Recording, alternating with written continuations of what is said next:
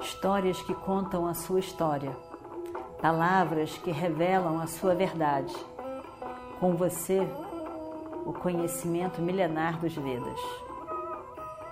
Escute diariamente e recomende a um amigo.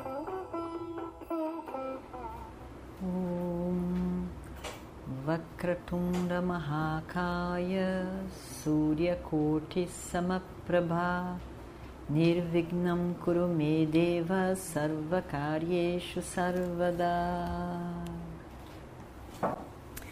Continuando então a nossa história do Mahabharata, Yudhishthira discretamente fala para o mensageiro: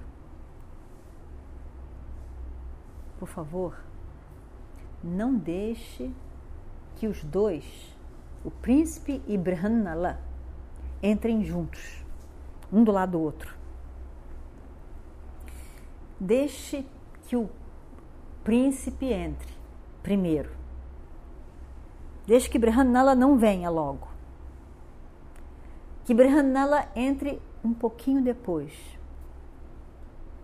Eu digo isso para o bem do seu rei. Tudo que vai acontecer daqui para frente depende do que você fizer.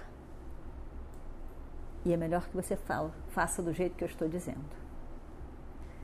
Deixe Brihanala um pouco para trás, que o príncipe venha na frente. Assim eles fazem. E o príncipe, é, Uttara, Uttara Kumara, entra no salão. Abraça o pai. Pai está tão feliz, o pai está tão orgulhoso, o pai abraça ele. Ele fica, meu filho, meu filho, meu filho, fica tão, tão, tão feliz. E aí, é, nisso, que o pai está abraçando ele e que está tão feliz, ele olha para além desse cenário que era ele com o pai e vê ali adiante Yudhishthira, que nessa altura ele já sabe que é Yudhishthira, com a testa cheia de sangue. O sangue estava estancando, mas estava ali. O Tarakumara fica horrorizado. Ele sabe muito bem do que se diz, de que um homem bom, completamente comprometido com o Dharma, uma gota do sangue vai destruir aquele reino de várias maneiras. Ele fica horrorizado com aquilo. Parece que o coração para de bater, ele está horrorizado. De repente, toda uma desgraça vai recair sobre eles. Ele olha para aquilo e ele diz: Quem fez esse ato horrível para com esse homem mais nobre que existe na Terra. Quem pôde fazer isso? Quem? Quem cometeu esse crime? O rei não estava ligando a mínima. Que crime? Que ato? O rei ri e diz: Fui eu. Eu aqui atirei o dado na, na cabeça dele. Ele estava me perturbando realmente, diminuindo o seu valor e elogiando, elogiando o seu charreteiro em excesso. Eu fiquei muito irritado com isso. Como pode ele fazer isso? Para mim. E eu fui e joguei o dado na cabeça dele. O filho horrorizado, diz: Pai, Pai, o Senhor não sabe o que, que o Senhor fez. Por favor, Pai, peça, peça desculpas a Ele, por favor. Desculpa não, não peça desculpa, peça, peça perdão, Pai, pelo que o Senhor fez. Agora, imediatamente. Senão, o Senhor estará chamando uma maldição sobre nós. O rei não entende nada. Como que o filho está dizendo essas palavras? E maldição, e jogou, e cabeça de canca. que isso tem a ver com tudo isso? Ele já estava. Mas uma coisa muito interessante aconteceu.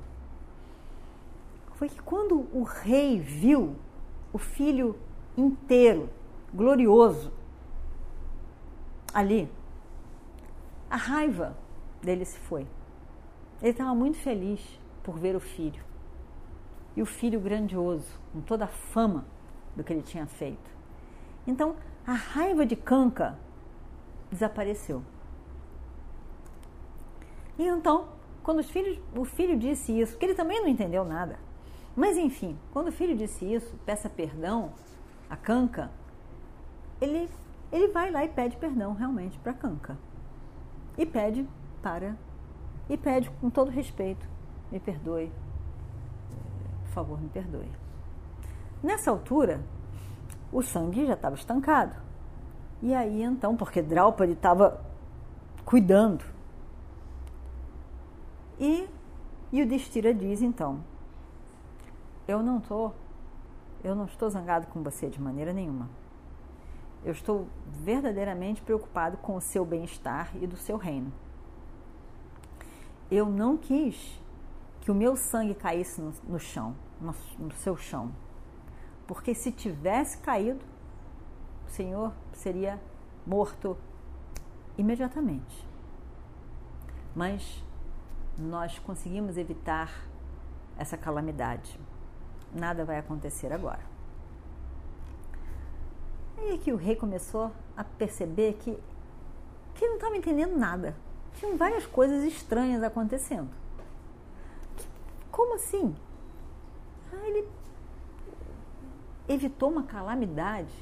Como que Kanka poderia fazer uma calamidade? E nisso, Brahmanala entra no salão. O rei ainda estava elogiando o filho, abraçando o filho e falando bem, como ele pode ter feito aquilo, que coisa mais incrível. Ele venceu os Kauravas, porque isso, porque aquilo. E o príncipe, olhando para baixo, porque ele sabia que nenhuma dessas palavras era verdadeira, não tinha verdade nenhuma naquilo.